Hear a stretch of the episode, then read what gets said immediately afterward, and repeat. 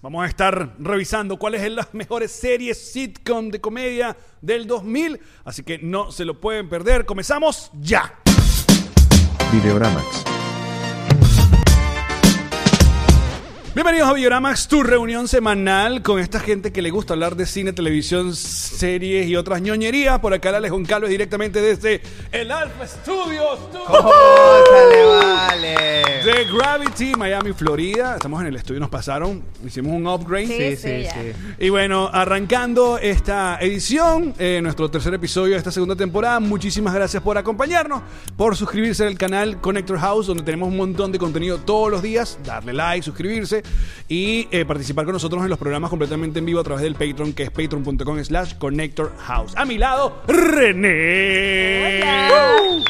¿Cómo está yo? Feliz de este nuevo espacio, de tener una sorpresita por ahí que ya van a ver. Eh, recuerden que Videoramax forma parte de toda la programación de Connector House, así que vayan y ahí van a conseguir todos los programas que van a estar subiéndose semanalmente. Y a mi lado está César Cabrera. el- Gracias, vale, gracias. También súper feliz. Finalmente ya nos dieron este upgrade, vale, que tanto habíamos pedido. Nos encanta. También recuerden que estamos en Apple Podcast, en Spotify, en Tu Corazón y en YouTube. Entonces, pendientes. Y también nos acompaña, como siempre, Rick León. El gran Rick. Gracias León. por presentarme Cha, cha, cha. este episodio. Claro. Muchachos, acuérdense que Videoramax sale al aire todas, todos los sábados a las 7 de la mañana en audio primero para los que les guste madrugar y después a las 12 del mediodía lo tienen disponible en YouTube y muy importante si lo estás viendo en YouTube, darle me gusta, seguirlo y compartírselo a todos tus amigos que por supuesto les va a encantar este programa y hoy tenemos una sorpresa Claro que sí, porque hoy tenemos imágenes exclusivas directamente desde el panel de control. Nuestro director Douglas y la jefasa Luisana. Mira, vale. Se logró. Estamos No felices. queríamos micrófono, sino cámara también. Luz, cámara y micrófono. ¿Qué más quieren, pues? Muy bien, me gusta, me gusta. Y pronto la, la toma en general, pero están, están- Poco a poco, seguimos, poco seguimos poco. haciendo Ahí, Sí, ahí sí, vamos, sí, ahí sí. vamos. Si Estamos trabajando para usted. Exacto. Pero muchachos, ¿cómo han estado esta semana? ¿Cómo está todo bien? Oye, Ay, bien. nosotros bien. Eh, Acabamos, Chicago, sí, claro. fuimos a Chicago unos días y estamos demasiado felices. Qué ciudad tan bella. Sí, sí. ¿Comieron tacos? No, comimos deep dish y comimos Oh, deep ramen dish. en un lugar Oye, que nos sí. encanta. Ay, sí. Yo comí, yo comí deep dish en, Chica en Orlando, así que no tiene nada que Ah, ver. yo vi, yo vi tus stories. Sí. Pero bueno, está bien. ah, Se, se mira, perdona. Una semana mm, movida eh, mm, para hablar de cine, sobre todo porque estamos como el- allá en la cola al final de, de lo que llaman el, el verano, lo- de los estrenos. Quedan algunas películas así que, que sean como medio esperadas. Pero ¿les parece si vamos a revisar primero las noticias con los alertas? Bueno, amigo, el primer alerta es Vamos a salir de esto, dale. Lo dijimos la semana pasada. La semana pasada Sí. da- ya estábamos angustiados, pero ya creo que lo de, lo de DC es un bochorno. Ya lo de Warner es un bochorno absurdo. En la semana pasada estamos hablando de que. Y, y luego hubo otras declaraciones de Gal Gadot Sí. diciendo que se había sentado con James Gunn y con Peter Safran y que ellos le dijeron que estaba en buenas manos. Estas son declaraciones de Sí, Gal sí, Gadot. sí. Que ella estaba en buenas manos y que iban a desarrollar la película Wonder Woman. Hay que 3. preguntarle O sea- a Gal, Gal, estas personas con quienes tú estás hablando Están aquí. están aquí. Eran, Están aquí con nosotros. eran AI, a lo mejor eran inteligencia artificial. O sea, tú me estás diciendo que ella dijo, que le dijeron, Sí. mamita, no tienes de qué preocuparte. Le dijeron no va a pasar nada que tú no quieres que pase. Todo va a estar bien. Todo va a estar bien. Y claro, suelta estas declaraciones en medio de, eh, y esto es lo que he estado leyendo, eh, Gal está, no puede promocionar su película nueva que está en Netflix, En que se llama Eh, Corazón de Piedra. Stone- Stoneheart. Que supuestamente Heart- malísima, Stone. que, que es mala. O sea, es una película de Netflix, no, no tenemos Sí, muchas esperanzas. que tiene como 20% en Rotten Tomatoes. Revisa ahí, Uy. por favor. Entonces, como no puede promocionarlo, entonces hay mucha gente que dijo que está haciendo este tipo de, de, de- de triquiñuelas como para que el nombre de Gal Gadot, ¿sabe? Como aparezca en, Claro. en las tendencias y la gente se den cuenta que, ah, hay una película. Para O sea, que alimentar lo que le dicen el Gal Gadot algoritmo. El algoritmo. Le gusta el chisme. Claro, porque entonces, coño, gente como nosotras, que eh, como nosotros, eh, como Nosotros. nosotras, amigas, Nosotros. terminamos todos confundidos y nosotros eh, con todo el asunto, porque dijimos, ¿cómo, van a- ¿cómo vamos a tener ella misma, esta misma Wonder Woman, si no el plan de un reboot de James Gunn y tal? Claro. Y luego, bueno, él, es, él viene el cachetón directamente desde Warner y de James Gunn diciendo, no, Esto no Con es el meme así. de Maya Rudolph haciendo así. Oye, mira, eh, no está en ningún desarrollo, ninguna Wonder Woman, no te vistas que no vas. Pero qué loco, porque al principio ella había dicho que iba a ser parte del universo Ujú. nuevo. Después, No. estos dijeron que no. Después que ella que... No, que me dijeron que estaba en buenas manos. Entonces, estos dijeron, no, ni siquiera es que ni, ni estás ni va a ser parte del universo tampoco, pero que sí. Porque no tiene sentido. Coño. Si estás haciendo un reboot eh, o un Nike. Ah, eh, este programa está hecho por personas de 40 años y o cercanas. Me disculpan ustedes. Nos van a quitar del estudio, Alex. Louis Douglas y que disculpa, que hay colágeno, disculpa. Mira, no, esto, esto lo- no sé, es- este tipo de declaraciones lo que hace es entorpecer, ¿sabes? Eh, y, y empañar más todo el vale. ya en el lodado universo de DC. No vale. Pero, pero, a ver, analicemos un poco. No estamos hablando de una productora que queda en Hialeah. Estamos hablando de DC. Esta gente no se sienta, no tiene una reunión como tienen los Videoramics todas las semanas, a veces cuando la tenemos a hacer preproducción. preproducción. Y ponerse de acuerdo, porque no, no es un juego de niños. O sea, esto no es una seriecita que van a pasar nuevamente en, qué sé yo. O sea, estamos hablando de las casas cinematográficas más grandes. ¿Por qué no hay organización? Yo he llegado a pensar, y de verdad esto puede ser una teoría conspirativa, que esto es a propósito para que nosotros y los demás creadores hablen y hablen y hablen de esto. Pero Pero siempre es así. Ahora, lo que Pues- eh, poniendo un poco del lado de del DC Studio, porque recordemos que ahora Warner y creó la, la- la- exacto, e, el- esa empresa, porque antes no, antes no existía el DC como Marvel Studio, ahora sí va a haber un DC Studio. Eh, capaz esa gente estaba relajada y terminando su, su, su- su guion de Superman Legacy y después leían y que, que Galdo, que, que, ¿Qué, que? Galdo dijo ¿qué? Que yo dije ¿qué? Porque recordemos que ah, cuando luego de lo de Black Adam y lo del retorno de Henry Cavill y todo esto, lo- las primeras cosas cuando anunciaron que James Gunn estaba fue que lo que la Wonder Woman traje que tenía la directora que era Patty Jenkins. Jenkins. era y que no, no va. Entonces, bueno, luego hemos visto a Wonder Woman hacer los cameos de lo que resta de. Porque una vez más hay que recordar a la gente que capaz no entiende esto. Todavía quedan unas películas de la antigua eh, Sí. administración. Exacto. Que una ya vamos Unos a hablar de VHS que es Blue quedaron Beetle. por ahí. Exacto, Rezagada y Aquaman. Pero en las otras, en The Flash y en Shazam, hay par de cameos de, de Wonder Sí. Woman. O sea, Gal Gadot está a punto de hacer un cameo en Videoramax. Así, Sí. va a salir al final Oye, del episodio. por Y no me- favor. y no me molestaría. bienvenida, bienvenida. Mira, tú que me preguntaste cómo le estaba yendo a la película de Netflix de Galga. 29%. En los críticos. Y el público 64. El público 64. Porque sí, es como esas películas de Netflix que son como que... Sí, dominguera. Lo que tiene es real y ya. No más nada. y no siempre. A veces. Oye, pero yo quiero mucho a Gal Gadot, pero ella sola ya no, no, no más allá del, del- de cargar un personaje como Wonder Woman, pero ella sola no es como de- no genera esa confianza de que puede cargar una película y, se- y ser de, de éxito, pues. O sea, es que ¿cuál yo es- siento que se quedó con el personaje de Wonder Woman por mucho tiempo. Lo que, lo que han hecho varios actores que tienen un personaje fuerte, Bueno, eh, pero- eh, superhéroes, y es que mientras están grabando como la, la de superhéroes, se meten en otros proyectos como para ir desligándose porque saben que ese proyecto al final se va a acabar y empiezan con otros. Y Gal Gadot, no, ella como que se quedó en una zona de confort. Yo voy a decir algo aquí, pues le puedo pinza el botón. Polémico. Ay, Gran actriz no te es. Vamos a estar claros. Pero, pero realmente le han Pero dado películas donde pueda probarse. Es que no se ha retado. No, Exacto. No sabes, no sabes. Bueno, por eso. O sea, Bueno. con esta película de Netflix ella no se va a retar y probablemente no tenga una gran actuación, pero Claro. quizás no es su culpa. Es, es que, bueno, está haciendo Eh, una película o que ha no es muy elegido malos, malos proyectos. Claro. Porque esa, es- esa teoría que tienes tú de que ha durado mucho con el personaje de superhéroe. Mira a Hugh Jackman. O Robert que- que- Downey Jr.. es Robert Downey Jr. que pero ha hecho otros proyectos. Pero- Buenos, Pero, Robert además. Downey Jr., o sea, antes ya tenía un nombre, Claro. pero la verdad es que toda esta generación nueva lo conoce Por por, Iron Iron, Man. Man. Sí. O sea, No sé, se quedó. como raro. Bueno, No la culpa. En Videoramax no culpamos No, te a Gal queremos, Gadot. te No, queremos. No, pero, Que está- quede claro. no, Gal- pero que estuvo raro esta semana, estuvo raro que Sí, ella claro. vaya y Sí, le sí, diga, sí. Es esto raro lo de dijo ella en, en también. revistas y, y que diga esto tan así. Ya hablé con ellos y ellos me Sí. dijeron esto. Ahora, ¿qué entendió? No sé. ¿Será que le deben unos reales?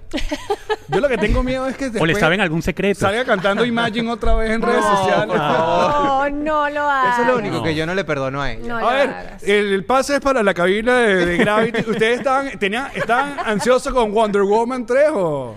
Sí, la, la verdad es que con Galga no estábamos más que ansiosos porque obviamente eh, uno ya como después de varias películas le ha empezado a agarrar un cariño. Lo que sí digo es que todo este desastre de Warner eh, está influyendo en que tú te pones a dudar qué tan bueno es James Gunn. O sea, Buen ¿Por- punto, buen por punto. qué? Coño, porque si le está permitiendo que esto esté Claro, sucediendo. porque si, si Pero- tú permites, si tú permites que este que se te queme el rancho es porque ya tú estás decidiendo eso, no es por directivas ni nada por el estilo, porque al final de cuentas tú tienes la última palabra. Ojos. Le enviamos el pase al estudio. No, o sea, el punto, el punto de Douglas es válido. Entiendo que no es que sea un mal director, pero como gerente, pues. Es como, Pero claro, pero si eso, eso lo hizo ella por su cuenta y no sin... sin... Bueno, pero lo que dice Rick, no Pero se eso- comunican. Bueno, está raro. ¿Puedes revisar ahí, dame Pero- pero eh, ya bio- eh, ¿cómo es? Eh, filmografía de Gal Gadot? O sea, toda esta ella también puede estarse comportando como una ex empleada molesta que está causando problemas. Está metiendo cizaña. Ah, lo, lo que no hizo Henry Cavill. Porque Henry Cavill es elevado como Superman. Mira, ustedes si pertenecen al Patreon de Connector House, eh, los Patroncitos Live pueden ver la grabación del programa un día antes, como hoy que estamos grabando un viernes. Y por ejemplo, eh, Ibe eh, Chin nos pone que Murder in the Nile, o sea, esta película, Aigal fue super X. Ok. Este, y Joanny Mayorga dice, aquí en Argentina toda la línea B del subte está empapelado con la gente Gal Gadot. Eh, debe ser de, Ah, de la esa- película. de esta sí. película de de esa Netflix. película. Ajá, Dame bio- mi- Mira. filmografía. Yo creo que la culpa no es de Galga, sino que ha hecho puras porquerías de películas. Obviamente están todas las De Wonder. Woman. Eh, hay una que se llama Alerta Roja y veo que sale ahí La Roca. Eh, Snow White. Claro, no, Alerta Roja es con Ryan Reynolds y La Roca, que fue Ajá. también otra película. Sí. de. Rápido y Furioso 5 del 2011 también salió Muerte en el Nilo, nadie sabe quién es eso. Ponen la Liga de la Justicia obviamente, ponen Batman vs Superman, Rápido y Furioso otra vez, Shazam, este The Ella Flash, fue la voz en, en- Cleopatra.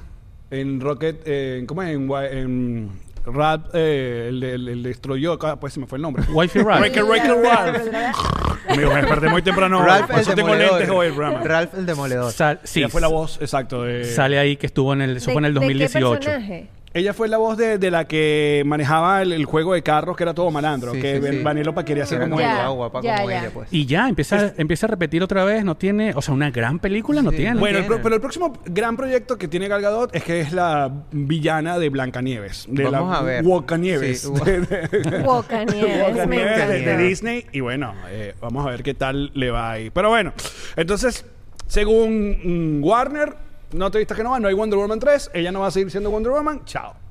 Chao, la semana que viene confusión. veremos. Ahora, por otro lado, de, en el mismo DCU, esta semana se va a estrenar Blue Beetle, que es un personaje que no es, es poco conocido, Sí, es sí, un sí. personaje que obviamente eh, no, no tiene la misma difusión que un Batman, un Superman, un Iron Man, nada Un esto personaje nuevo que están casi nuevo, sí. exacto, para, para gran parte de la audiencia, pero muy importante para la comunidad latina porque es un personaje de DC que es latino, de origen raza. latino. Exacto. A huevo. Y eh, queremos hablar sobre nuestras expectativas. Creo que está subiendo nuestras expectativas porque esta semana, luego de haber dado como terrible, estas, eh, ¿cómo se llama? Están dando como las posibles cantidad de, de dinero que va- iba a ser en el estreno, eh, que habían dicho que entre 12 y 15 millones de dólares, que es Mierda. Nada. nada. Esta semana la aumentaron a 30, 35. Ok. Creo que por culpa también del, del Oppenheimer, Barbie, que, que el cine como que eh, se, se activó otra vez. Pero hoy mismo ya han soltado las primeras reacciones y son buenas.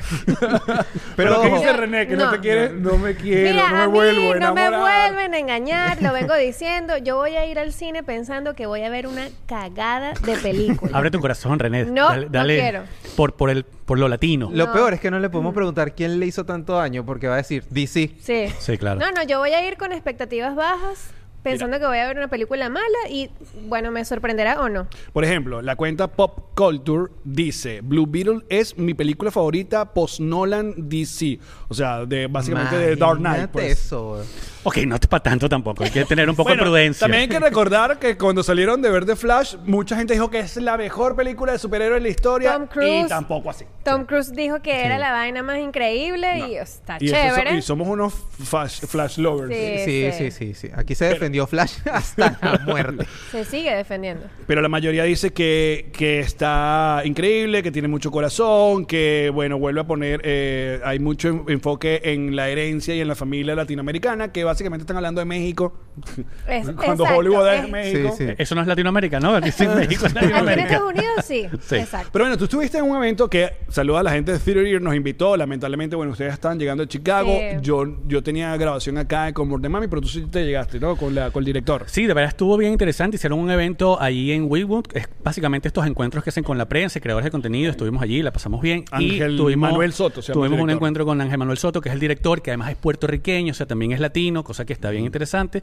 Y, y la verdad estuvo bien, bien, bien entretenido. No, no hubo oportunidad de hablar con él directamente, pero puedo decirles que el ambiente entre la gente era así como de mucha emoción por el simple hecho de nuevamente tener una representación latina en un superhéroe de Hollywood, ¿no? Que, que va a llegar a muchísimas masas. Bien cool, de verdad, muchas gracias a Dan de Theater Ears. Y recordemos que James Gunn se dijo que Blue Beetle sí iba, el personaje, este Blue Beetle, sí iba a estar dentro En del el canon nuevo del nuevo. DCU, pero la película no. Oye, Sí. pero por favor. ¿Se entiende? Ay, Está señor, bueno. ay, ¿Por señor. qué? No se entiende. No es la primera película del DCU, porque la primera película del, dis- del nuevo DCU va a ser Superman. en 2025 Superman Legacy.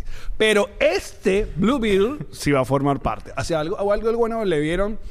Y no sé, yo también estoy como con, con- contigo de que voy a tratar de eh, re- a tener mis expectativas relajadas y sorprenderme. pues, No, ya. sí, no leer ya los reviews. Es lo mejor. No leamos más. El internet No miente. nos hagamos daño, muchachos. Sí, sí, sí, ya. Suficiente DC haciéndonos daño toda la semana. Vale. Lo peor es que uno los quiere, los quiere creer, pero No, ya no. Sí. Yo no quiero creer nada. No sé, o sea, yo lo que digo es que... eh, que estamos en una relación tóxica. Totalmente. Sí. Sí. Sí. Necesitamos Amiga, terapia. ¿Ah? Sí. Vamos a terapia todos aquí.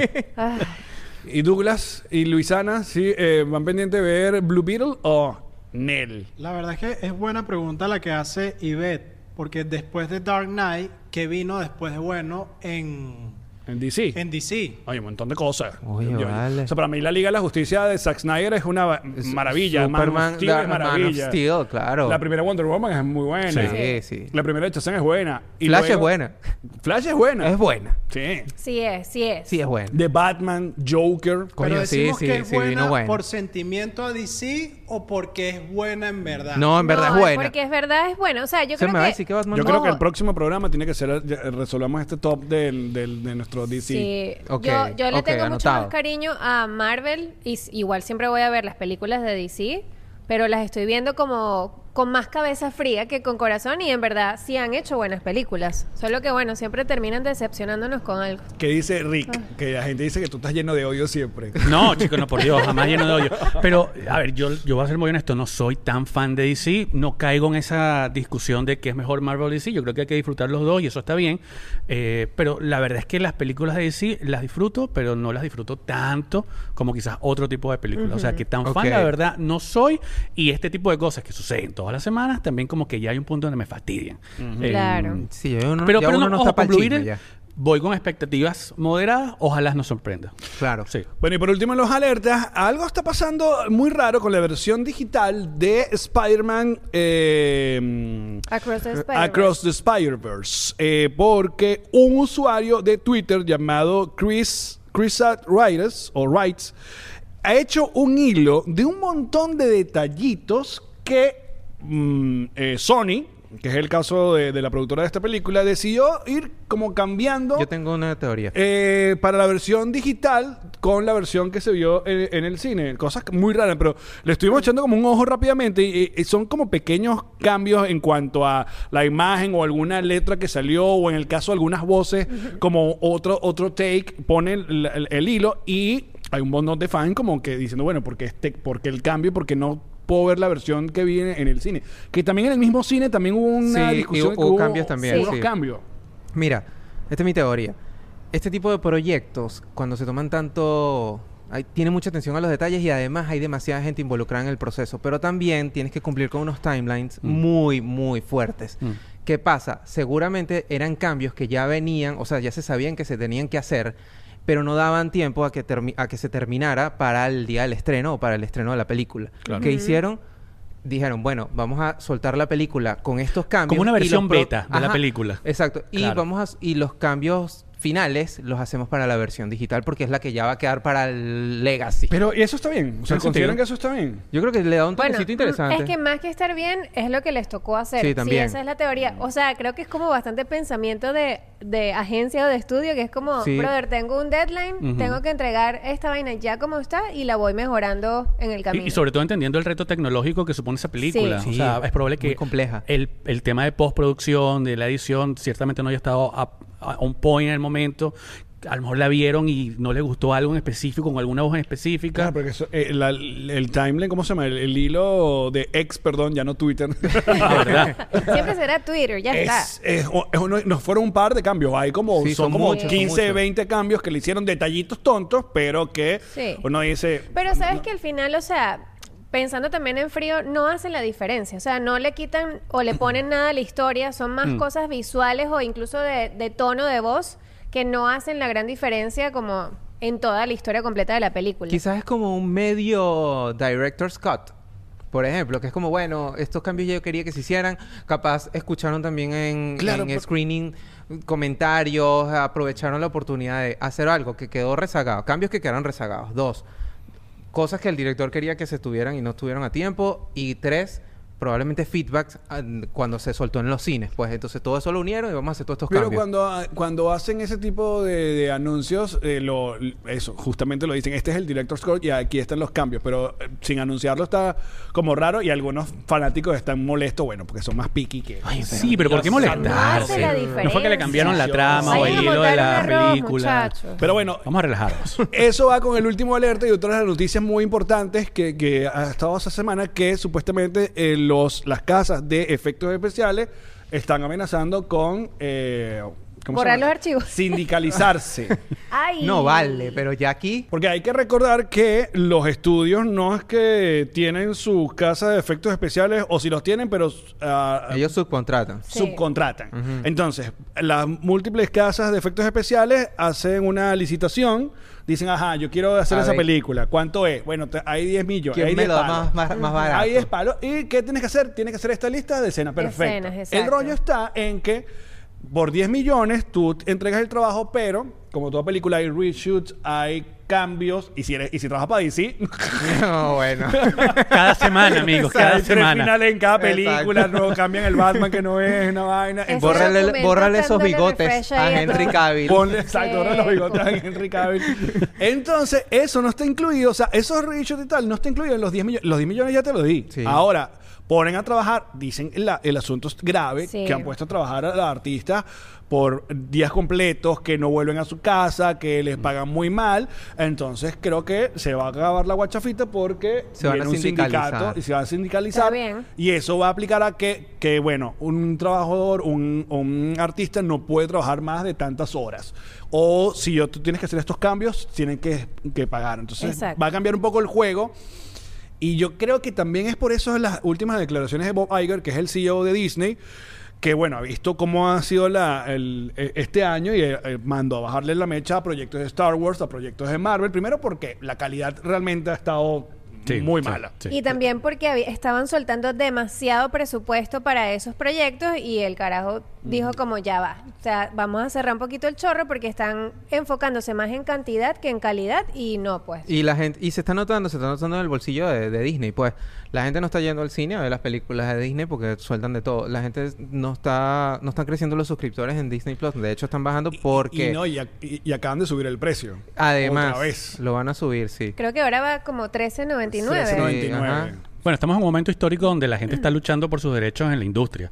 Y si la sindicalización es un buen paso para evitar estos abusos de estas casas hacia estas otras eh, casas de efectos especiales, bueno, yo creo que está bien. Sí, Sí. sí, sí. Ojo, estos temas, estos temas son siempre más profundos de, de lo que uno se imagina y a veces la sindicalización no es buena y ese tipo de cosas, pero si hay abuso de por medio, bueno, está bien. O sea, Sí, es un, es un momento raro y nosotros estamos de acuerdo con que, bueno, no se explote la gente para, bueno, para que porque tú veas a, a Claro. tu superhéroe favorito un Sí, volante. Sin bigote. Pero les pido que hagan un ejercicio. Vuelvan a películas del 2008, 2010, películas como Iron Man que no tenían tanto presupuesto, la Iron Man la primera, o Man of Steel Sí. de 2013, comparado con Ant-Man, la última de Ant-Man, comparado con Thor, la última de Thor, y tú dices, aquí la, la diferencia entre los efectos Sí. especiales era abismal. Sí, sí. loco. Y no necesariamente ayudaba a la historia o la hacía mejor que esas otras películas Totalmente. que tenían menos presupuesto en efectos Totalmente. especiales. Bueno, entonces, esos han sido los alertas de esta semana, muchachos. Antes de seguir con el programa, les quiero recordar que este episodio llega gracias a Theater Ears, la única aplicación que te permite escuchar en los cines de Estados Unidos las películas en perfecto español. Es sumamente sencillo, pues, usted se suscribe en la aplicación, llega al cine, se lleva sus audífonos y cuando esté a punto de comenzar la película lo sincroniza de una manera impresionante. Y así vas a poder escuchar la película si de repente no, obviamente no tiene subtítulos o no dominas el inglés o simplemente quieres escuchar la película en español. Aparte, par de daticos extra. Si quieres ir a comprar más palomitas o cotufas o quieres ir al baño, te sigues escuchando la película con tus audífonos, así no te pierdes de parte de la película. Theater Ears, sponsor de Videoramax. Y si eres amante de la música como yo y te encanta coleccionar vinilos, pues te recomiendo Mordiscos, que ahí tienen un catálogo maravilloso de cada uno de los discos que puedes comprar acá en los Estados Unidos y en Venezuela. Y aparte tienen su suscripción, que tú pagas una vez al mes y los curadores te van a mandar el disco de, bueno, el género que a ti más te guste. De verdad es muy sencillo. Te invito a que uses el link que está en la descripción para que tengas un descuento de parte de Videoramax Mordiscos. Muerde ese disco, papá. y quiero hablarles de Whiplash Agency, que ha sido parte de mi vida por muchos años y en cada uno de mis proyectos. Whiplash Agency nos ayuda en Videoramax con la promoción, la producción digital, toda la, la versión, toda la parte que ustedes ven de gráficos lo ha hecho Whiplash y nuestra cuenta en Instagram la lleva nuestros amigos de Whiplash. Ustedes pueden ya revisar si necesitan parte de, de estos servicios y Pueden entrar en whiplash.com y así agendan una llamada con los especialistas para que tengan algo tan bonito como tenemos acá en Videoramax Whiplash Agency. Vamos al debate de una vez. ¿Por qué? Queremos saber en esta mesa de redacción, incluyendo a nuestros eh, directores de Gravity, ¿Cuál es nuestro top de sitcoms de la era de los 2000? O sea, eso básicamente del 2000 al 2010, esa primera década de series que salieron o terminaron en, en- dentro de ese periodo. Eh, y hay que recordar que sitcoms son situ- eh, comedias de si- situaciones, ¿no? Las clásicas. Eh, vamos a dejar por fuera a animadas, ¿no? Sí. Vamos Sí. ahí con con las de carne y hueso. Y bueno, hemos hecho una lista, hemos revisado listas también de, de eh, eh, páginas populares, porque bueno, creo que no hemos visto todas las No, sitcoms. hay muchísimas. No, vale. Son muchas. Fue una tarea difícil, hay que decirlo, de Pero verdad. espérame, tengo una pregunta técnica. ok. ¿Entra en el conteo o entran en el conteo series que empezaron en los 90 y terminaron en... Di que ¿En sí, Alex. 2000? Sí. ¿Por qué tengo aquí? Si no se me Di echó a perder, sí. se me A echó a ver, perder la tarea. Yo entiendo que Friends terminó en el 2004. Sí. O sea, yo sí considero que Friends es una serie 2000 era. Es porque que- fueron cuatro años de... fue- por lo menos hay tres o dos Técnicamente temporadas. tuvo más años en los 90, pero es una serie 2000 era. Eh, sí. Sí. Di que sí. En cambio, Sein- en cambio, Seinfeld no. Seinfeld terminó en el 98. 98. Exacto. Exacto. Eh, um, Pero Alex, ¿cómo no vamos a hablar de Seinfeld? ah, porque no es Dios de 2000 era. Porque ya, ellos propusieron la de eh, los 90. Yo dije, Sí. oye, 90 2000. vámonos un poquito más cercano. Más millennial. Sí, más millennial. Porque. eh, Claro, aparte, claro. Una muy buena Está época bien. de sitcom, debemos decirle. Capaz. Los 2000. Capaz, sí. Sí, también. Capaz un, un pick de sitcoms. Sí, sí, sí, sí, La- definitivamente. de- Yo, yo diría que capaz el final.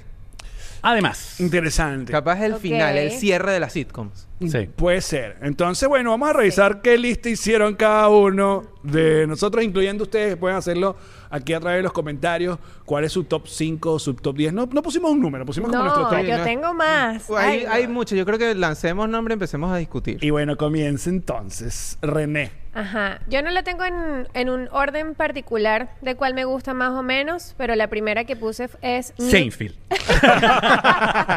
bueno, de hecho sí, pero bueno, ya me Está bien, dijeron que no. bien. No, no juega. Seinfeld no juega. Seinfeld no juega. Puse New Girl, es una de mis series favoritas. Wow. Me encanta. ya Soy la- de Chanel. Sí, No ya la he visto, no sé, dos, tres veces completa. De hecho, tengo un episodio favorito, que así no vean la serie, muchachos, vayan y ven ese episodio. es de la eh, temporada 3, episodio 14. Sale Prince en ese ¿En serio? episodio.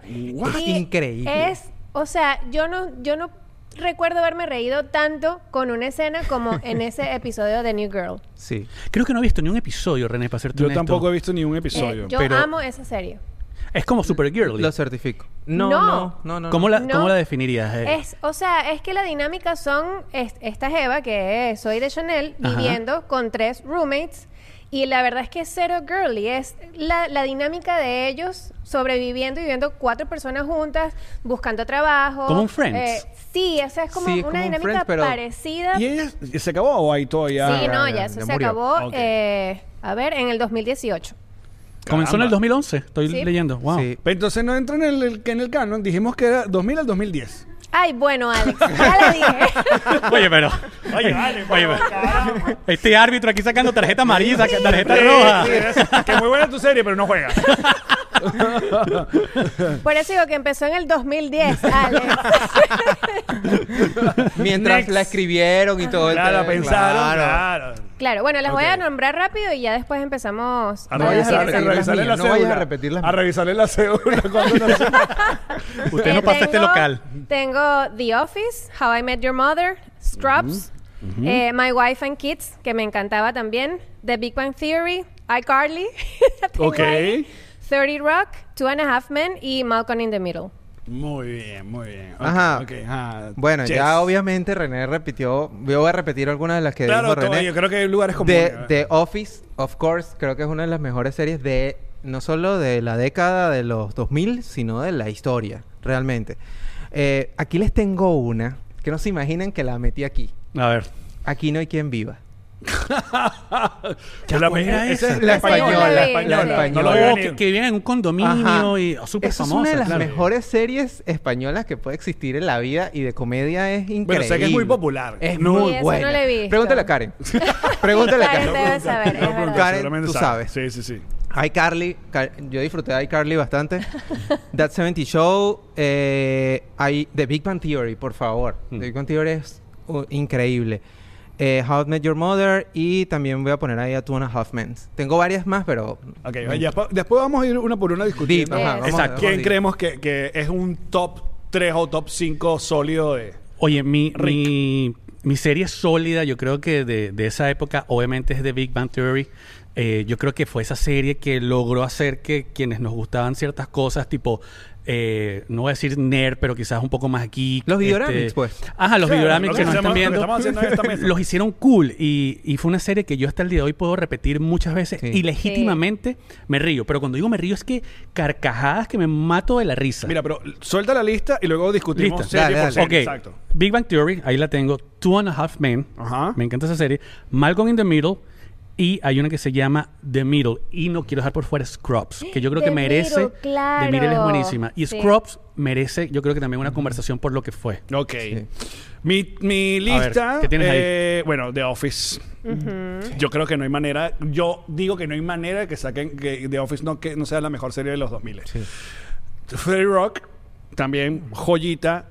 Yo pongo a Community. Yo- Community me parece increíble. ¿Cuál era Community. Ay, hay que revisar Y deberían prestarle atención si no lo han visto. Yo no he visto Community ni Parks and Rec. No Rec- que, ajá, sí, que yo intenté con Parks and Rec y no sé por qué no me...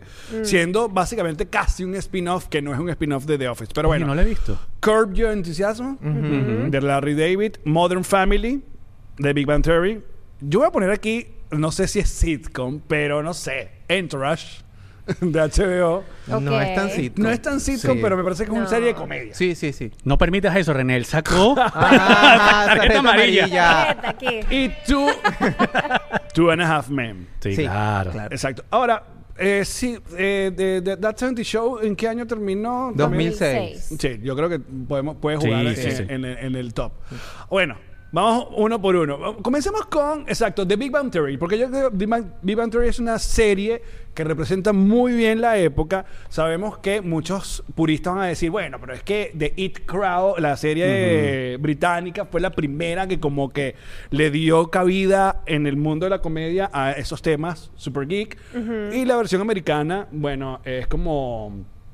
eh, Fue eh, la que eh, funcionó. Fue más mainstream, claro, además, fue fue más popular. la- la main- ¿Sabes tuvo, tuvo lo que se llaman los catchphrases, el bazinga, obviamente. Sí. Bazinga. eh, bazinga, eh, pero los personajes mío, fueron maravillosos. Amo a Coco, a- ¿cómo es? La, la protagonista. Kelly Cuoco. Kelly Kelly Cuoco. Cuoco. Sí. Pero no, bueno. el cast increíble. Ajá, entonces, Jim Parsons, en esta mesa obviamente. todos tenemos a Big Bang Theory. Sí, Sí, ahí 100%, está, total, de Big. Bang 100%. Theory. Big- Ok. 100% Theory. Pero ajá, ¿qué querías tú que estabas hablando Mira, de Big Bang Theory? es que hay unos datos como bien interesantes. Eh, fueron 12 temporadas, o sea, tuvo bastante tiempo rodando. Y al día de hoy, esa serie tiene 80% de aceptación. O sea, a, a la gente le, le- le gusta muchísimo. ¿Tuvo buen final? ¿Consideran que tuvo buen final de Big Bang Tuvo, Theory? un poco- tuvo un final un medio flojo.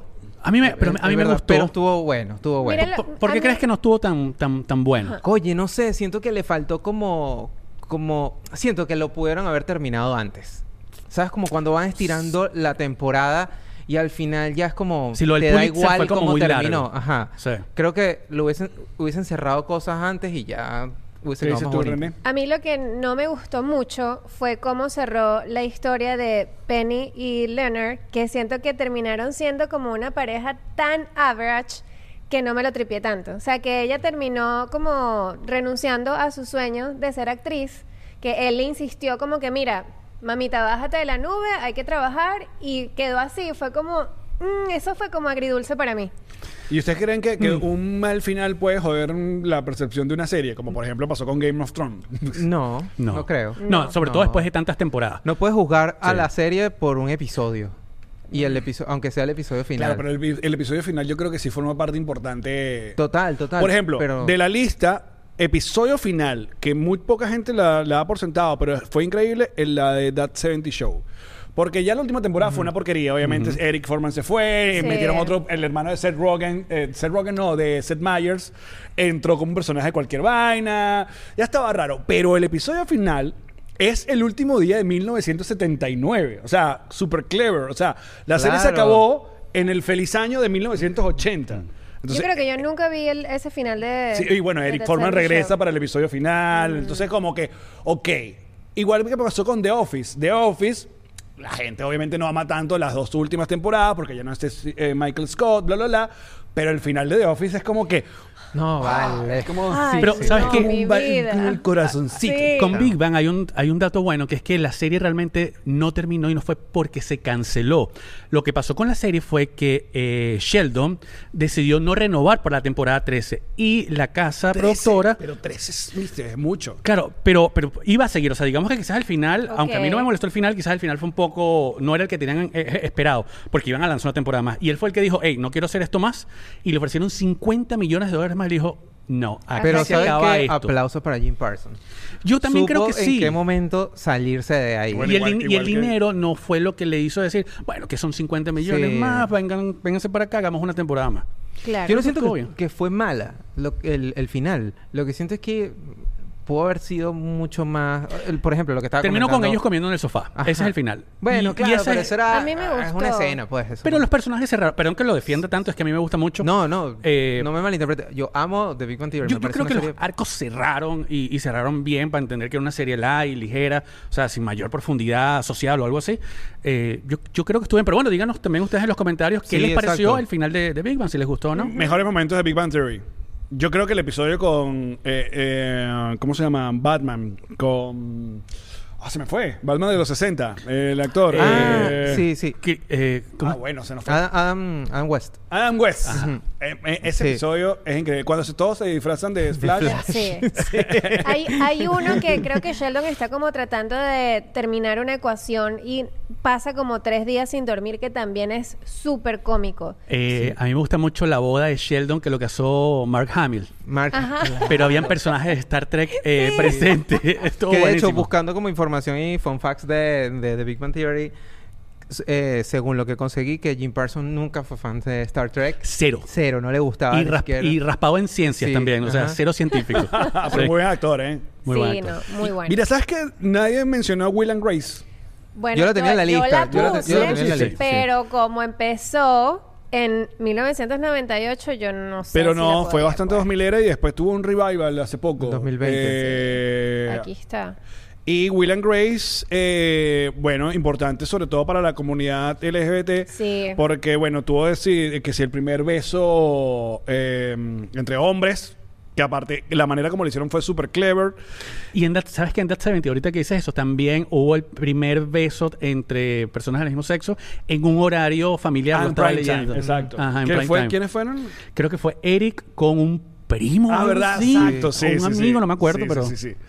Eh, ajá, de la lista que tenemos, hablando de finales, una que tenemos, le queremos mucho, tenemos mucho cariño, pero obviamente se puso muy rara por culpa del actor Charlie Sheen, que fue Two and a Half Men. Two and a Half Men realmente Sí. fue un pegapalo. O sea, Sí, Two and a Half Men increíble. Funcionó increíble. Increíble. Increíble. Y No sé si envejeció bien, pero... buen punto. Ver. Sí, buen sí, punto. sí. pero para la época eh, fue un palazo. O sea, muy, muy buena. Yo creo que es una serie bien misógina, si somos un poco Sí. honestos.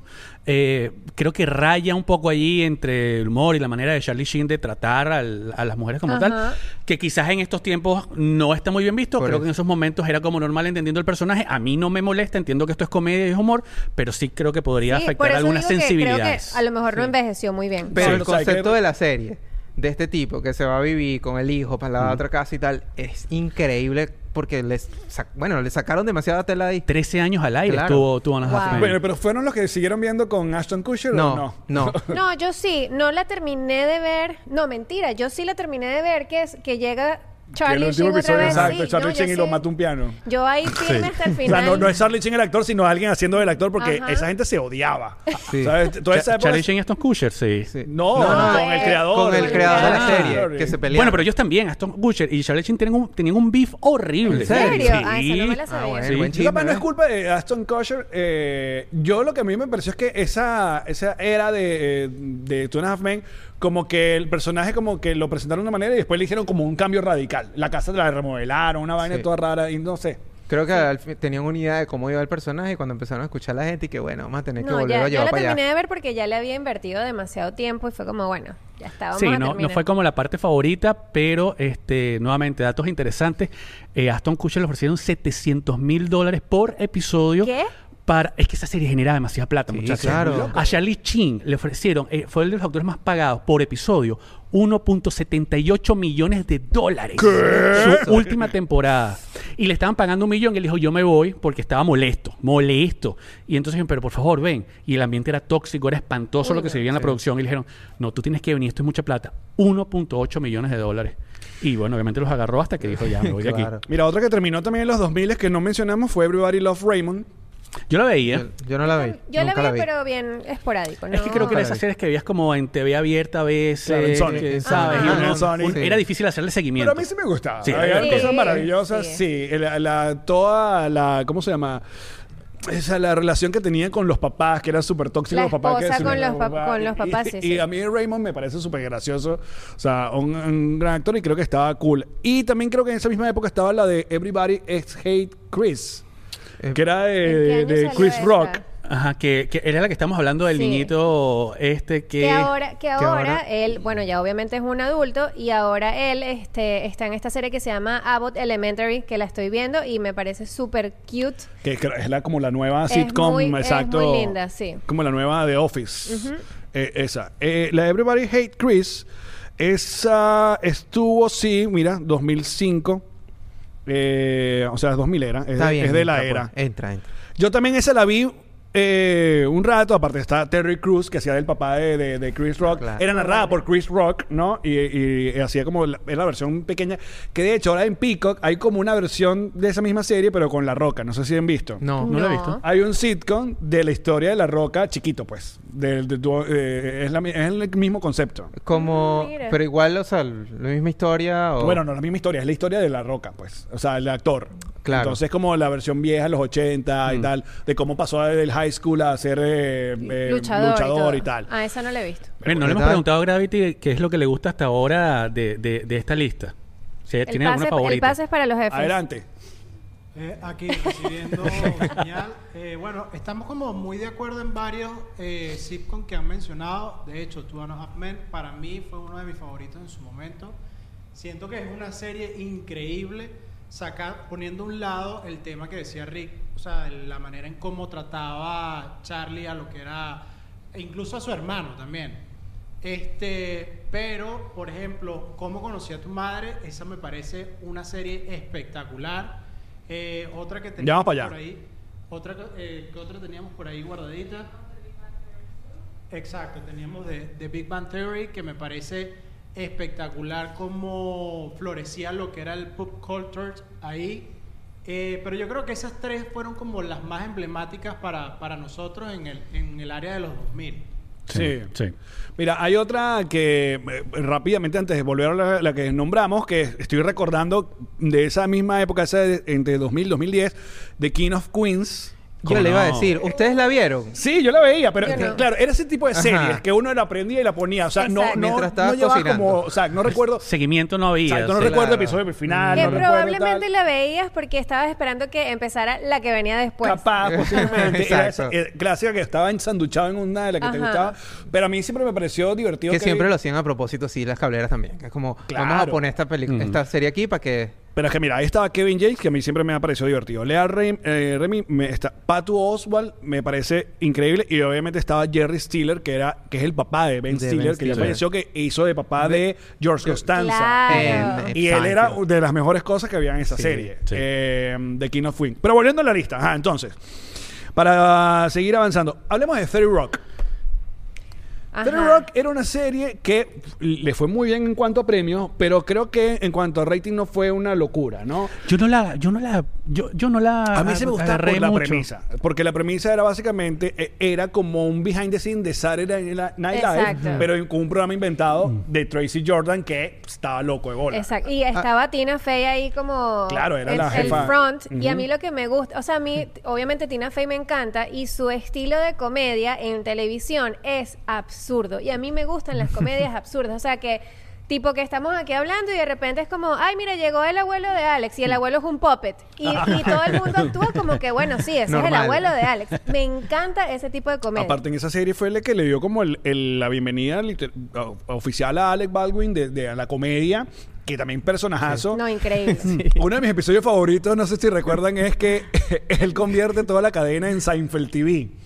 Entonces, como, como, Ay. como tienen los derechos de Seinfeld, entonces en toda la programación metían un Seinfeld digital para que tuviera más. Y Creo que llega Seinfeld todo sí. arrecho. arre- Oye, ¿qué, ¿Qué es esto, güey? ¿Cómo me van a estar metiendo en todos Sí, los programas? Esa serie es una joyita. Pero sí, me pasó con esa Habían serie... cameos increíbles también ahí. Me pasó con esa serie lo que, lo que pasaba con la anterior, que era como que tampoco le hice como mucho seguimiento. Era como que veía episodios esporádicos y era como que me reía, pero Es que no era como que... Recordemos que en esa época todo dependía demasiado si tenías cable o no tenías cable, si Sí, tenías amigos con no cable, era cuál era tu, si estabas en la universidad, o sea, qué, qué, qué Sí, horarios los- tenías los disponibles, horarios. veías Sí. televisión a las 12, a las 2 de la tarde, o veías era prime time, y eso dependía de lo que tú consumías o no. Y se acuerdan que hablamos antes de empezar que los quemaditos. Claro, los CD quemaditos, claro. yo compraba temporadas completas para poder verlas. Bueno, Yo me no, yo no, yo nunca. la piratería. nunca fuiste la no, guairita. no probamos yo aquí en nunca. Videoramax, amigos. No se aprueba eso. Mira aquí. Ahora, qué maravilla, qué maravilla esa época de Warner donde todo lo tenían ellos, a comparación de hoy en día que, bueno, Sí, güey.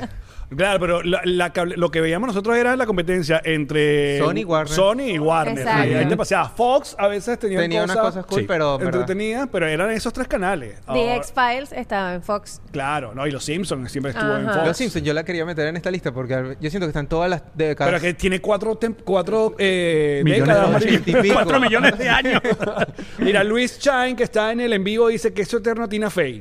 Ajá. Dice bonus, o Is Always Sunny en Filadelfia. No sé si está, eh, está en la. En este En el. El rango, No, creo, Fleabag, sí, creo que ninguna está dentro de Esos la son más de década. 2010 en adelante. Sí. Exacto. También nombra a Louis de Louis C.K. No recuerdo qué.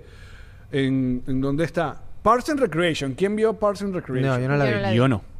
Y fue raro, porque iba a ser un spin-off, porque ahí estaba um, la que estuvo un rato como siendo novia de Jim Eh, en Amy, The Office, ah, ella Rashida, eh, que es la ah, hija Rashida de Quincy Jones. Jones. Exacto. Sí. Y luego dijeron, no, vamos a hacer una serie completamente nueva. Hay un montón de gente que me encanta, como Aziz Ansari, o Amy Poehler. Amy Poehler. Pero me pongo a verla y como que no, yo no me engancha. Y es casi igual que The Office, casi. Yo le voy a dar una oportunidad. Creo que es Porque por cua- eso. Algún Cuando día. yo empecé a ver The Office, o sea, la primera temporada fue como incómodo, todo como, mm, no sé. Pero es- estoy tan feliz de haberle dado otra oportunidad porque The Office es la vaina más Le- le- increíble. les hago una confesión. Pero que no me vayan a sacar del programa. No, tranquilo. Voy llamando, ya, ve llamando a, a, a Eliu. Eh, yo no he visto The Office, muchachos. Amigo. Amigo. Eh, me amigo. es lo mismo que con Es un Breaking clásico, Bad. estás a Sé que es buenísima, tengo las referencias, eh, entiendo los memes, pero por alguna razón yo no agarré The Office en el momento que, Yo tampoco. estaba en el Pero hype. te va a pasar- y después no me he puesto a verla. Te voy a dar el, métele, truco. Métele. Con- lo que pasa con Breaking Bad, que nosotros, por ejemplo, Alex y yo no lo hemos visto, ah, Ajá. bueno, y René tampoco la ha visto, es que es Sin tan insultar en densa, los comentarios. Es tan Por densa favor. que tienes que, que invertirle como más tiempo. En cambio, The Office, los episodios son más cortos, Claro. es comedia y te los comes rapidito y en verdad Y siempre pasa. muy buena. Y siempre pasa en la primera temporada chola. Porque Sí, la primera sí, sí. temporada Es- es, es se- rara, se, están es rara. acomodando. Rara, rara. Pero ¿sabes qué es importante de esta, de esta década de, en, en cuanto a los sitcoms? Que es en la transición entre las, el, la- el sitcom tradicional de tres cámaras y las risas en vivo al Ah. mockumentary. Que bueno, en las eh, las más eh, representativas son The Office, eh, Arrested Development, eh, Development está... mm, hay, hay otras que son de este estilo que pasaron Real Rock, que pasaron ya a no tener el- la- Las las risas. risas eh, grabadas o la risa de público en vivo. Como la otra, que es otra serie que sí también, a mí me encanta verla, pero nunca le seguí como el, el- el timeline, que es Modern Family. Modern Family me Modern parece que Family. funciona increíble, Sí, todo sí. el mundo También está muy bien, me da, hit. me da risa. Es de eso que puedo poner en los aviones. Ajá. Ajá. Perfecta para un viaje en avión. Viaje, tú Sí. pones tres episodios de Modern Family y vas relajado. ¿Cómo Pero es yo no la pondría en mi casa, por ejemplo. Eh. La veía de vez en cuando, tú te la cruzabas y la disfrutabas, pero no era algo así que yo dijera, me encanta esta serie, pero por muy gusto personal, porque es Claro. una buena Eh, comedia. sí, la sí, sí. Ajá, el papá que Phil de Modern Family de mis personajes favoritos. Claro, Ah. es increíble. Y bueno, ahí está nuestra Sofía Vergara. Claro. Ese- ¿Cuál era Ted Bundy? ¿Se acuerdan de Ted Bundy? Claro, El claro. Al el- Bundy, Al perdón. Bundy. Y Ted Bundy es el Ted Bundy asesino. Ese es otro. Al Bundy. Sí. Al Bundy, claro, de De casado, Casado con, con hijo. Hijo. Sí. Claro, bellísimo. Ustedes no vieron esa serie que es muy, muy... De hecho, comenzó en los 2000, eh, Malcolm in the Middle. Claro. Claro. Yo Yo, siento- no. yo Ahí- si- de ahí sale eh, de, el mismo de Breaking, Breaking Bad. Bad, sí. papá. Que sí. en realidad él sale El papá. es de Seinfeld. Él sale en Seinfeld. Yo siento que correcto. ese es como el clásico sitcom que venía de los 90 que trataba familias disfuncionales. O sea, en los 90 había Ajá. muchos sitcoms de familia disfuncional, tipo matrimonio con hijos, etcétera, etcétera. Y este a mí me gustaba mucho, además, porque tenía ese, ese elemento de romper la cuarta pared, Ajá, ¿sabes? Que él ajá. paraba y hablaba contigo y tú te sentías como parte de él, porque bueno, él era súper dotado, etcétera, etcétera. Esa es de, era de mis a mí, favoritas. A mí con esa serie me, pasa que siento que es como una comiquita de estas de Nickelodeon en las que la, la comiquita es como, no sé, como por ejemplo, la, la- ¿cómo se llama? Ted, Ed, Ed y Eddie. Ajá. ¿Te acuerdas de esa Sí. comiquita? Yo sentía que yo estaba viendo como una comiquita de ese estilo de Nickelodeon, Sí. pero en live action. Pero Sí. y además el pace era muy, muy rápido. Sí. O sea, pam, pam, pam, pam, pam, rapidito, chiste, chiste, chiste, chiste. Y a mí me gustaba, era de Sí. mis favoritas. Sí. Buena Mira, serie. Ahora háblenme de dos que yo sí no les presté nunca atención, que A ver. sé que están en su lista. Eh, comencemos con eh, How I Made Your Mother. Por favor, Creo que creo uno de los grandes pecados de How I Met Your Mother, lo que le, ca- le- más le cantan a, a esta serie es lo parecido o lo wannabe de Friends, que, que, que tuvo Ajá. por lo menos al comienzo. Ese Sí, es el debate. que, mira creo lo que yo. pasa. Cuando tienes una serie en donde son un grupo de amigos que le pasan cosas rutinarias todo el Claro. día, ya automáticamente vas a hacer la Sí, conexión tienes con Friends. referencia. Y que Ya estaba muy cerca también, ¿no? estaba muy Sí. cerca. De hecho, How I Met Your Mother se estrenó en el 2005 y Friends acababa de terminar el año anterior. Ajá. O sea, era como que, wow, vas a, vas a sustituirla con otra. Y puede prestarse un poquito al inicio a eso, pero cuando empiezas a descubrir las dinámicas, te das cuenta que va por otro lado. Y las situaciones son diferentes, no, no es lo mismo, aunque obviamente pasan cosas entre ellos, como Mm. pasaban en Friends, porque bueno, eso son Clichés, dinámicas de amigos. son pues, clichés. clichés. Ujú. Pero que estuvo mal final. O la gente no quedó muy contenta con el final. Sí, eh, no, Sí. final fue un peo. Fue un- eso fue un peo. Pero ¿sabes por qué? Yo creo que fue un problema, porque toda la premisa, toda la historia está basada en cómo este cuento va a terminar. Literalmente es la historia de cómo conociste, Ah. cómo conocí a tu mamá. Claro, así Entonces, comienza la serie. Unos niños sentados en el sofá Claro. y una voz en off de diciendo de cómo conocí a tu mamá. Bob Saget, que hace la voz en off. Ah, Bob mira, Saget, voz, sí. Bob Saget, Bob Saget Dios es el que hace esa voz. Entonces empiezas a avanzar en la historia y empiezas a crear, es, es como una avalancha de cómo termina esto. Entonces, yo no sé si fue- es que es tan malo, sino que tenemos una expectativa demasiado gigante que quizás ciertamente no, no llenó Sí, nuestros pero sí- corazones. Sí, sabes, por, o sea, el peo, por qué la gente estaba molesta. Sí, he, he- Ok. he leído alguna vez. Y de hecho, yo he visto algunos episodios. Me encantaba el personaje de Neil Patrick eh, Harris. Claro, y el, Barry. y- que exacto, y el y sus catchphrase como wait for it, legend, wait for it. Y Legendary. Legend. Ajá. Wait for it. Pero sí, o sea, el, el y peo Jason fue... Segel también es un Sí. No, todo- en verdad, increíble. cada personaje tiene, tiene su encanto. De, de hecho, siempre eh, César y yo decimos que queremos ser demasiado amigos de Marshall. Sí, Es que el personaje de Marshall Marshall es es- como, ay, Dios mío, eres tan bello. Mira, Joanny que está en vivo dice que el final fue un gran what the fuck. Claro, ¿Sabes porque... qué? Yo no me acuerdo del final Sí, mucho. ¿Puedes final, recordarlo? O sea, Bueno, cuéntalo, ya, ¿qué Exacto, ya, por favor, terminó. ya terminó favor, ¿qué cuando en 2000 ocurrió con el final? Ajá, en el final, eh, la serie se llama How I Met Your Mother y es toda la historia alrededor de cómo Ted conoció a, los a, lo- a la mamá de sus hijos. Ese final no los dan, o sea, esa historia no la cierran, conocemos a la mamá, finísimo, es una, además una persona bellísima. Pero el fan quería que fuera otra, la mamá. No, no, no, la mamá es perfecta. La mamá es todo lo que nos imaginamos que iba a ser. ¿Qué es lo que pasa? Y aquí es donde viene el peo, me matan a la mamá. Sí. Wow. ¿Qué necesidad? La mamá se enferma, joven, Y muere. muere y al final, porque de- durante toda la serie Ted y Robin siempre están como en un on and off relationship, muere la mamá, pasan los años y Ted termina con Robin. es que nos partieron el corazón. Yo creo que ese fue el Sí. problema. Pasamos Claro. toda la serie esperando ese personaje, encontrar el personaje Es que, y adiós. De hecho, está, hay una, acabo de buscar lista de peores finales de serie y aparece. O lo ponen. Wow. ¿Cómo conocí a vuestra madre? Existe Lo- un acuerdo más diciendo, amplio. ¿Cómo es que se llama Videoramax en, en español? La cafetera. La casetera. La casetera. La casetera. Me encanta nuestra versión en España. La casetera. De- por Connector House. Por la casa Connector. Ajá.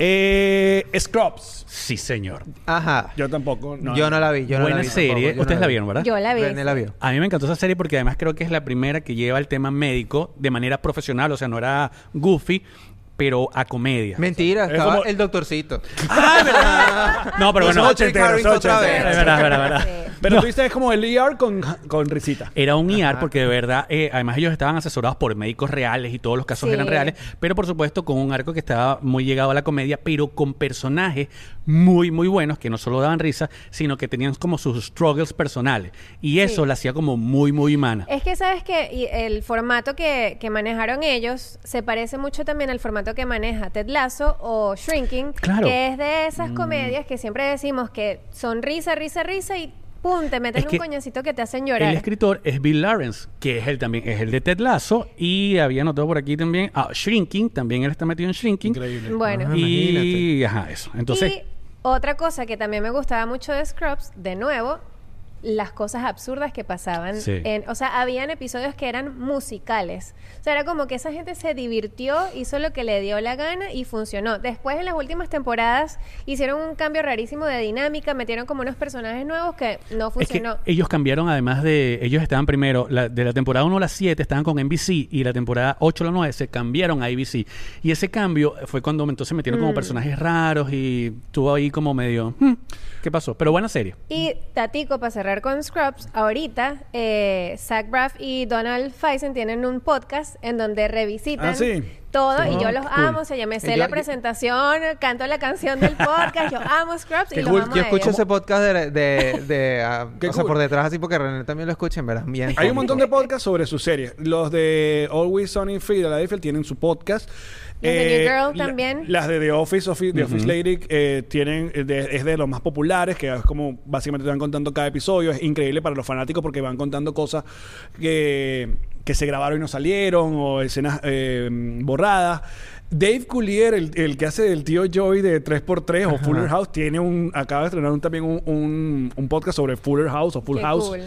Y, y bueno, eh, yo voy eh, a comentario en mi lista a defender a Community, que sé que ustedes no lo han visto, No. y yo lo recomiendo. El cuento de Community es y, por, e, y, nos, y tiene, eh, o sea, la comunidad geek y que nos encanta el asunto de superhéroes, marico, deberían verlo porque, primero, Dan Harmon es un huevo pelado, fue el creador de, de la serie, pero ahí son los primeros episodios dirigidos por los hermanos Russo, Oh, wow. que son los que nos dieron Endgame y Infinity claro. War. Mira, pues. Y Jakes, que quedaron ahí. Está Donald Glover, está en la serie. Está Kim Jong, que lo conocimos en, en Hangover eh, como el, el- el- Sí, bueno, el asiático El este. asiático, el Sí. Chong. eh. Entonces, lo divertido de Community, sobre todo los cuatro primeros episodios de, de las primeras temporadas, porque luego les cuento que hubo un, un rollo ahí, pero es que cada episodio como que se burlan de subgéneros del cine. Entonces hay como hay los famosos episodios del- de la guerra de, de- de paintball eh, de- en, en la universidad. Marico, se burlan de, qué sé yo, eh, duro de matar, se, se burlan de los mismos asuntos de superhéroes. Y yo, lo- yo me la puse a ver en, en- en pandemia y quedé enamorado. Aparte que están en desarrollo en la película, porque siempre hubo un chiste interno en la, en la serie de que seis temporadas y una película. Yo había escuchado eso, sí. Entonces, ¿qué pasó? Que en la cuarta temporada hubo un rollo horrible, porque en la, en la- ahí en la serie estaba Chevy Chase. Ok. Chevy Chase es un tipo muy complicado. Tiene toda la Ok. pinza. Y Damon Harmon también es un tipo muy complicado. Entonces, como que eh, Chevy Chase durante los últimos años, como que puteaba los, los guiones, no le gustaba, ya era un señor. tipo, Ah, tal. sí, y señor, Damon, por en la, en el, como en la fiesta final de la temporada, rascado, puso, puso unos voiceovers que le mandó Chevy Chase en la fiesta, Ay, chamo. donde lo puteaba y la vaina, eso se liquió. Y la vaina se armó un Wow. peo. Chevy Chase se fue de la serie y terminaron votando a Damon de, de la, de la Uy. serie. Entonces la quinta temporada es rara porque obviamente ya no está el creador y mucha gente dice, bueno, aquí está vaina. Aparte que también se va um, Donald Glover. Entonces ya la vaina Sí, empieza a... Tengo una pregunta. Se acaba, ya sorry, se Ajá. acaba y la revive Yahoo para la sexta temporada. Vuelve Demon. La sexta temporada mí es rara, pero mejora. Y luego está la, la promesa de que se va a hacer la película. Qué loco que Yahoo tenga fuerza para revivir algo. La y tuvo ni- en- y en ni el 2016. siquiera- y ni siquiera Qué se puede loco. revivir. Es que fue como, es que, fue como que su apuesta. Con el que yo voy a revivir Lo Community último. en streaming. Y no. Ajá, mi pregunta es, porque recuerda que cuando salió Spider-Man, Across the Spider-Verse, que sale eh, Donald Glover, leí como varios tweets que gracias a Donald Glover es que existe eh, Miles Morales. Sí. ¿Cómo? O sea, Porque, ¿qué hay, pasó porque en la serie hay un montón de referencias. Eh, de verdad es increíble. Ok. De verdad, yo recomiendo que vayan a ver. Oh, vendida, está Community vendida, está vendida. en Netflix. Y bueno, yo creo que para terminar el, el- el asunto y la revisión, yo creo que The Office. Y sorry, Rick, pero. No puedo jugar, muchachos, No perdón. puedes jugar, pero The Office es la mejor serie de, de esa, de esa década. Sí, total. Primero, el revival que tuvo gracias a Netflix, eh, un Mm. montón de gente que empezó a verla otra vez. Todo el cuento. y a de verla que- por primera vez. Claro, como ustedes, pero todo Sí. el cuento de cómo la serie, como casi todas las series de, de televisión que nos iba a dar, que estuvo siempre a punto de cancelar, que la que salvó la serie fue la película Virgen a los 40, fue la que salvó la- esa película Imagínate. porque eh, Steve Carell. Steve Carell se vuelve Sí, una mega estrella famoso. y la gente le empieza a parar bola a la serie. Eh, el final es increíble, tiene los mejores momentos, bueno, los memes, Los, los No. mejores No, no. memes Sí. los tiene The Office. todo lo tiene de Office. Murieron los sitcoms, muchachos. ¿Qué está actualmente? Bueno, está esa que es Abbott Elementary. Exacto, que es muy ese Yo estilo. tengo una. Lasso, bueno, que acaba de terminar. Bel Air. ¿Han visto Bel Air? Es como... Ah, Pero Bel Air, la- como Pero está como más En- drama entra. que sitcom. Sí, drama, es drama. comedy, ¿no? Es igual que The Bear, que la gente dice que es comedia y tú y que, bueno, me reí un poco nada más. Coño, me no reí, me reí así Exacto. y me estresé así. No. sé, digo, quizás podría ser algún- a- podría tener algo cercano a lo que conocemos con los sitcoms. Pues yo estuve buscando y no, no vi nada Yo más. creo que ya no, yo no lo metería en la categoría de sitcoms ya, porque O también los sitcoms, de, a excepción de The Office que entra como a- en ese hueco, Mm. pero realmente es una serie de comedia. Los sitcoms tienen un formato muy claro. Una forma de presentar a los personajes, una estructura en donde, o sea, tienes una, una escenografía muy clara, eh, lo- lo- las risas, La dinámica. la claro. dinámica. Sí, el es asunto de tres completam- cámaras, Ajá, o sea- todo es un, un formato, un librito. Eh, y series como The Office y las que vinieron de ahí en adelante, como por ejemplo también la que la New Girl, por ejemplo, eh, ¿cómo se llamaba la, la donde sale Jonathan Levy también que, que, que mantiene como ese estilo? ¿Cuál es Eh, esa? Street- No sé. Street Street. Street ah, Street. ay, amo Shit Ah, ¿verdad? Street. Exacto. Amo, sí. Eh, todas esas series ya, en verdad, yo no las metería en la, en la misma categoría de sitcom, sino series de comedia. O sea, para ti, es- el sitcom, Sí, yo creo, que, ¿Desapareció? yo creo que desapareció en la Mm. década del... Justamente esta que Sí. evaluamos, en la década del 2000. Después del do- Sí. diez- 2000 10.000, iba a decir. Del, Del 2010 10.000. en adelante, ya son series de comedia. ya. Ojo, sí, ojo, se siguen produciendo, eh, obviamente en NBC, CBS y tal, siguen haciendo el- ese tipo de, de, de sitcoms. Pero no han sido mainstream. Nada, como antes. es que no. estoy buscando verdad. cuál ha sido los... los- No, no hay. Es que yo no vi alguna así. O sea, vi como varias opciones, pero como no las he visto, entonces no sé si realmente encajan como en el formato. Pero que ¿Sabes hayan cuál fue sido una de las mainstream. últimas que estábamos conversando? Eh, Two Broke Girls. Se fue como una Y de las tiene últimas... rato. Two Broke de las- Girls. Ajá, Sí. una de las últimas Whitney Cummings que, que sí. salió. es la creadora de... de- ¿Y no creen, y no creen A ver. Que, que es también por el tema de que estamos viviendo en una época donde lo que es la salud mental es mucho más importante y se enfoca mucho más en eso que, que en los sitcoms de anteriormente. Antes era más sitcom porque la gente buscaba como relajarse, reírse en sus casas. Ya hoy en día se, se enfatizan más en lo que es el tema de la salud mental como Shrinking, como Ted Lasso.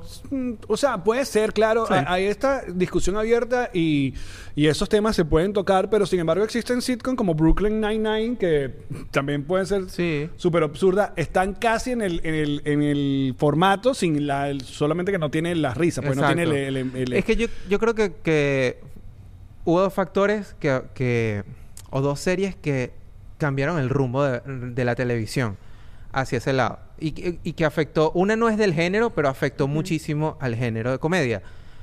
Of, The Office cambió, o sea, dijo, ah, por aquí se pueden hacer las cosas de esta manera, o sea, se, pueden, se puede hacer este estilo. Y dos, Game of Thrones, que viene de drama, hizo un revival de las series de drama. Ah, y, y se empezaron a producir más series de drama de, que las series de comedia. Y todo el mundo, todos nos metimos por ese camino. Es como que ahora vamos a ver drama, drama, trendy. drama, Es drama, lo- drama. Claro, es lo que está trendy. Ese- Ajá, ese exacto, estilo. drama. Y mientras que las series de comedia empezaron a irse un poquito más hacia The Office, pero en menor cantidad. Mm. Entonces teníamos una oferta grandísima de drama y una oferta más pequeña de, de comedia y ya con otro estilo. Entonces sí creo que esas dos cosas afectaron a que Yo muriera creo que los el- sitcom como lo, lo que cambió fue el formato en que ahora se presentan las comedias porque siento que ya la gente también se aburre de ver comedias en las que Claro. solamente tienes una situación, o sea, como que están en una casa y todo pasa dentro de esa casa. Ajá. Creo que lo que hicieron tú, tú te preguntas, esta gente no tiene nada que hacer. Exacto, creo que lo que hicieron fue ampliar, ¿Cuánto trabaja esa gente? Ajá, ampliar el formato porque ya era fastidioso ver siempre el mismo formato. Sí, evolucionó. Sí. Exacto. Está bien.